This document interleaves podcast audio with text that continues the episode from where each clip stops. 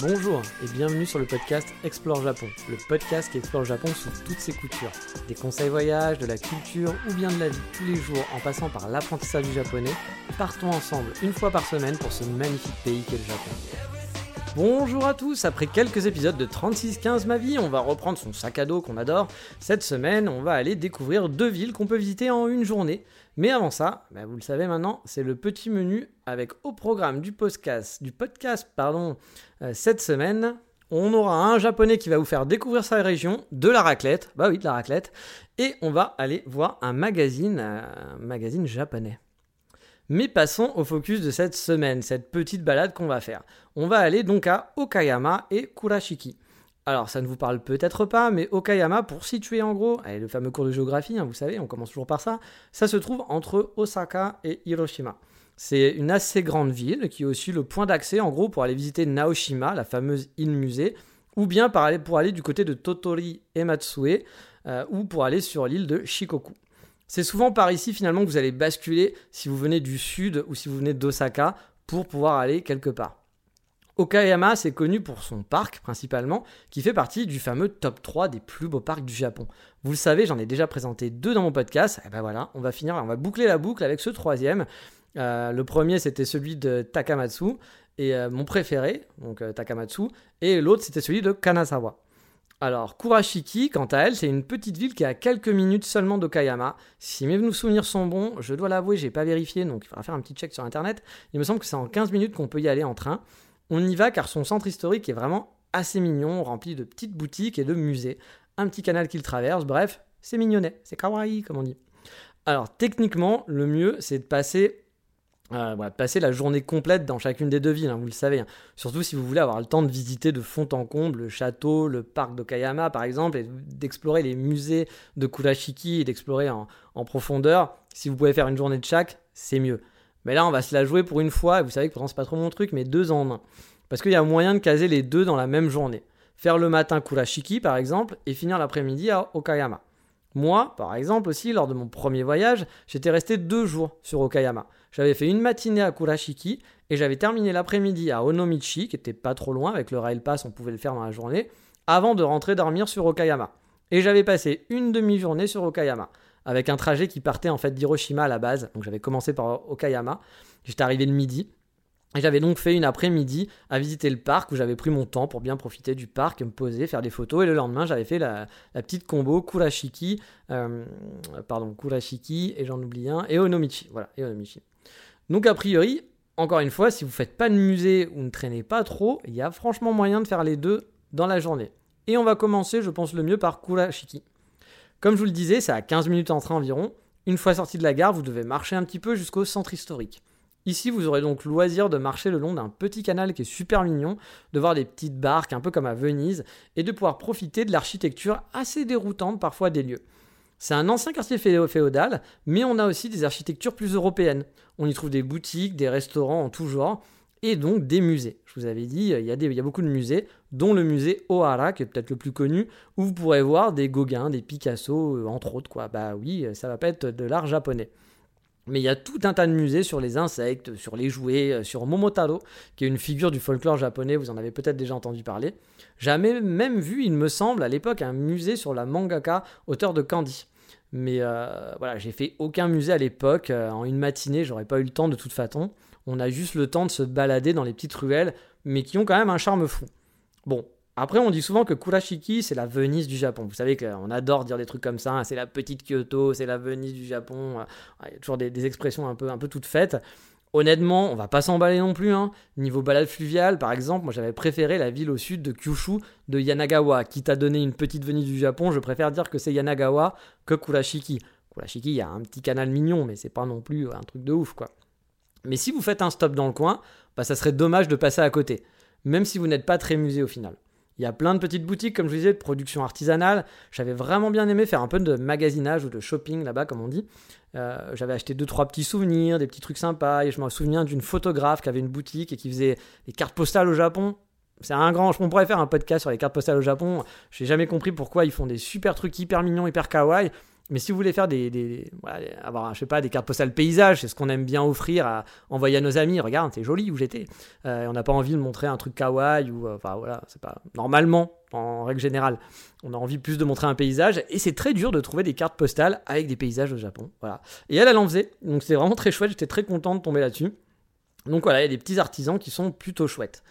Et ensuite, pour le reste de la journée, bah, il suffit de reprendre le train direction Okayama. Je vous conseille au passage de vous prendre un logement près de la gare, en gros, histoire de ne pas perdre du temps non plus.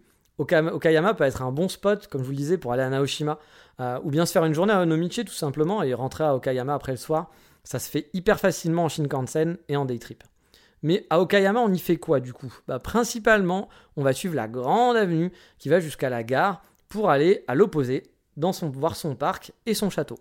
Le château, je ne l'ai pas visité. Là aussi, c'est faisable, mais je pense qu'il faudrait rusher pour faire les deux dans la journée. Moi, je m'étais concentré sur le parc. Pourtant, le château a l'air très très joli. Hein.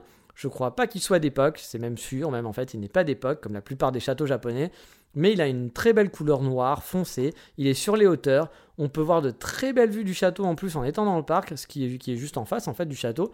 C'est vraiment un endroit cool pour flâner. Je parle du parc. Hein. Donc le parc en lui-même est assez grand, il est payant par contre, mais il y a plein d'endroits variés pour se promener ou se poser.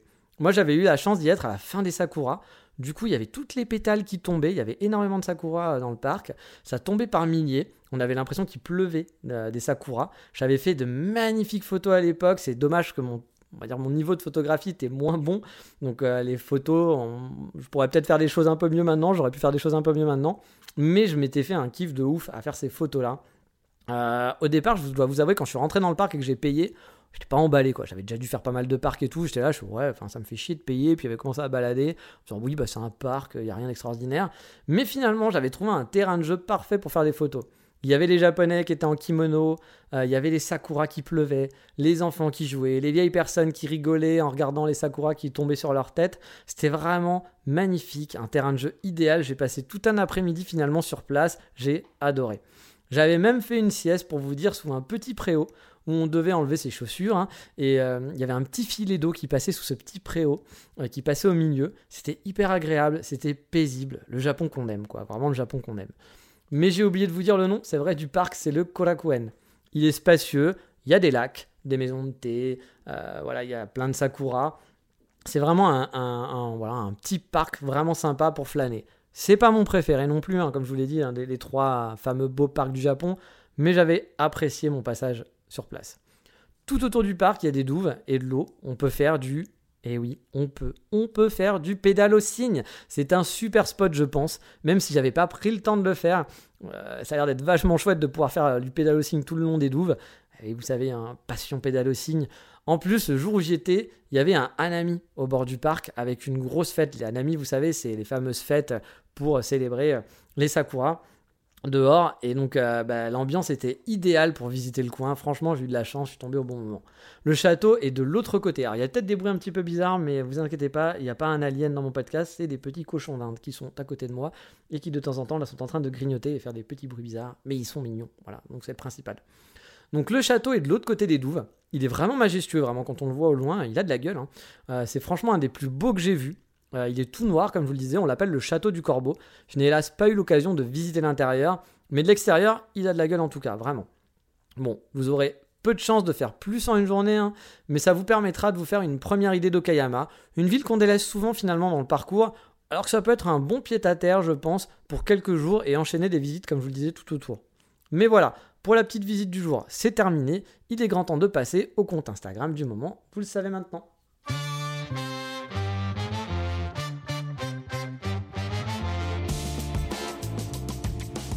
Et on part cette semaine à la découverte d'un conte d'un garçon né en 91. Alors pourquoi est-ce que c'est important? Non, ça n'a aucune importance, c'est juste que c'est écrit dans sa bio. Voilà, donc euh, j'avais envie de partager cette information cruciale avec vous. Il vit à Kobe et il fait plein de photos de nature et du Japon. Il se balade, il prend des photos de tout et de rien. Ça peut être des cascades, des vieilles maisons japonaises, euh, des ruines de châteaux, des vieilles gares, euh, voilà. C'est pas le meilleur photographe que je suis, hein, clairement mais ces photos sont chouettes et permettent de découvrir le Japon comme on l'aime finalement. Instagram pour moi c'est un vrai vivier pour ça. Ce genre de compte c'est typiquement le truc que j'aime bien. Donc je vous conseille d'aller faire un tour. C'est Kotani Yuki. Yuki. Bon, comme d'hab, hein, vous n'allez pas le taper comme ça. Vous allez voir dans la description de l'épisode ou sur exportjapon.com. Alors là, on a nos petits hamsters qui ont décidé de tout, euh, bazarder leur, gamelle. Voilà. Ils n'étaient pas contents, ils voulaient se faire entendre. Je sais pas si vous l'avez entendu, mais. Ils ont fait un, gros boucan. Mais voilà, ce conte est plutôt sympathique. C'est pas le plus beau conte, mais ça peut vous plaire si vous aimez les, bah, les contes naturels, de gens naturels. C'est pas rempli de selfies, c'est rempli du Japon de tous les jours. Et moi j'aime bien, j'aime bien ce genre de conte. Mais il est temps de se faire bah, une petite pause raclette au Japon. Bah oui, une pause raclette au Japon, c'est parti.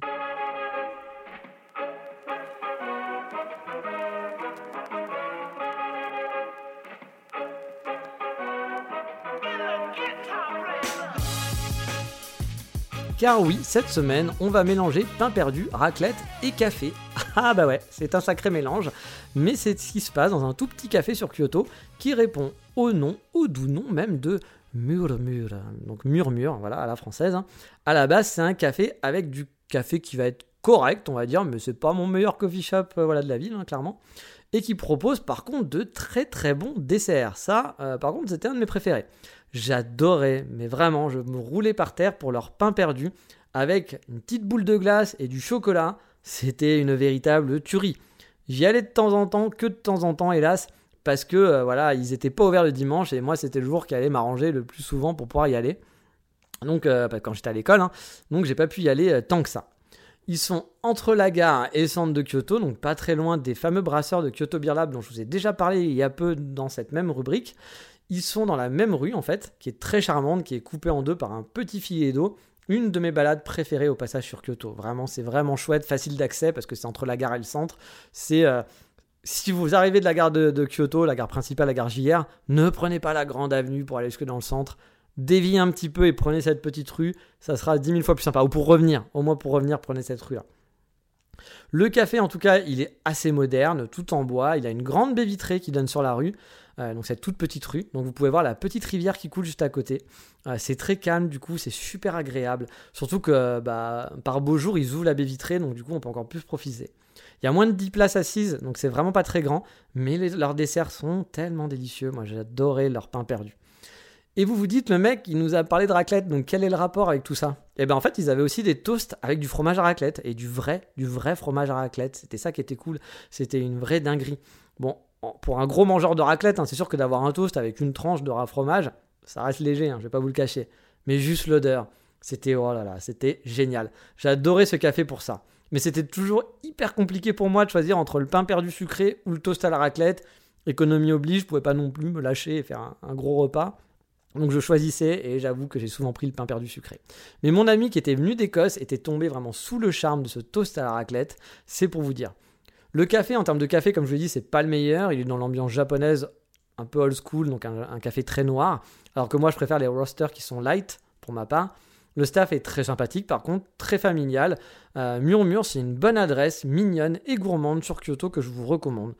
Et je suis cool, bah ouais, je suis quelqu'un de cool. Je vous ai mis les photos qui vont vous donner l'eau à la bouche sur la page de l'émission. Mais il est temps de passer au coup de cœur du moment, qui sera encore une fois, et eh bah oui, pour, on est comme ça, orienté Japon. Voilà, on se prive de rien sur ce podcast.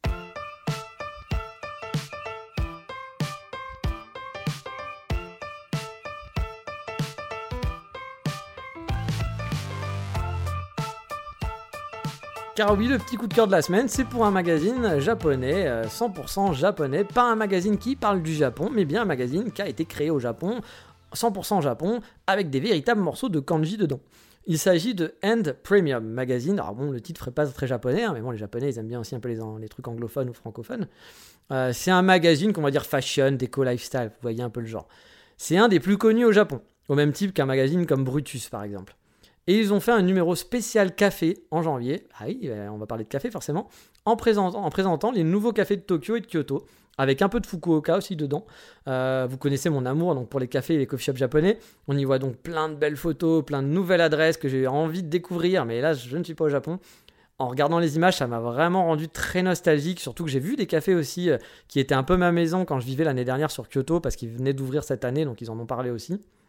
Et le petit bonus, il y a un dossier spécial Paris avec une sélection de coffee shops sur Paris, dont celui de mon meilleur ami qui tient l'Hexagone Café. Il y a beaucoup de touristes japonais qui passent euh, dans son café car il est réputé aussi pour ses kakigori qu'il fait pendant l'été. Et il fait des très très bons kakigori. Franchement, si vous êtes sur Paris d'été, foncez là-bas. Je dis pas ça parce que c'est mon pote, mais ils sont quasiment meilleurs que le Japon. Enfin, ils sont pas même quasiment, ils sont meilleurs que ceux que j'ai mangés au Japon, hein. il faut l'avouer.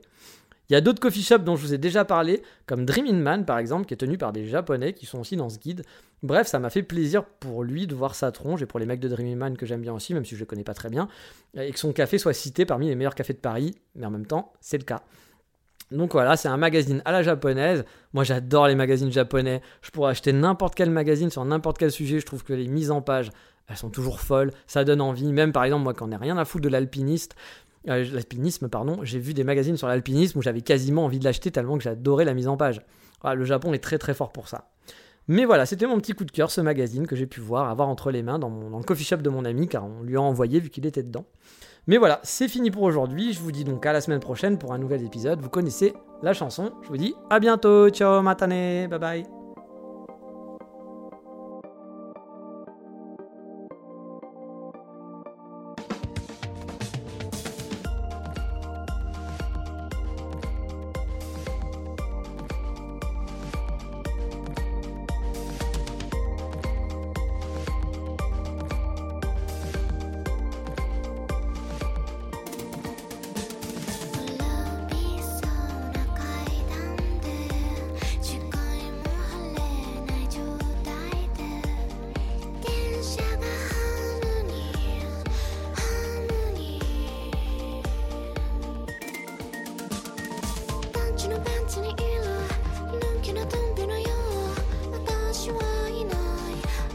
you are.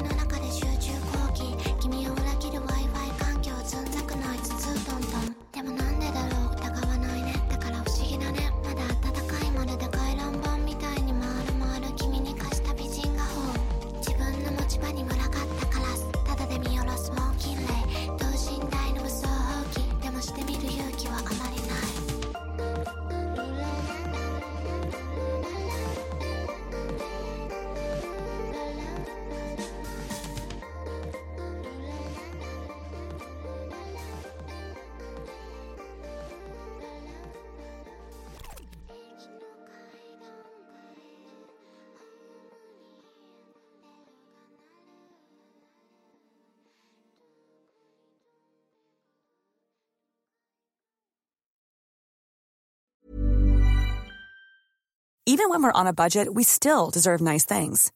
Quince is a place to scoop up stunning high-end goods for 50 to 80% less than similar brands. They have buttery soft cashmere sweaters starting at $50, luxurious Italian leather bags, and so much more. Plus, Quince only works with factories that use safe, ethical, and responsible manufacturing. Get the high-end goods you'll love without the high price tag with Quince. Go to quince.com/style for free shipping and 365-day returns.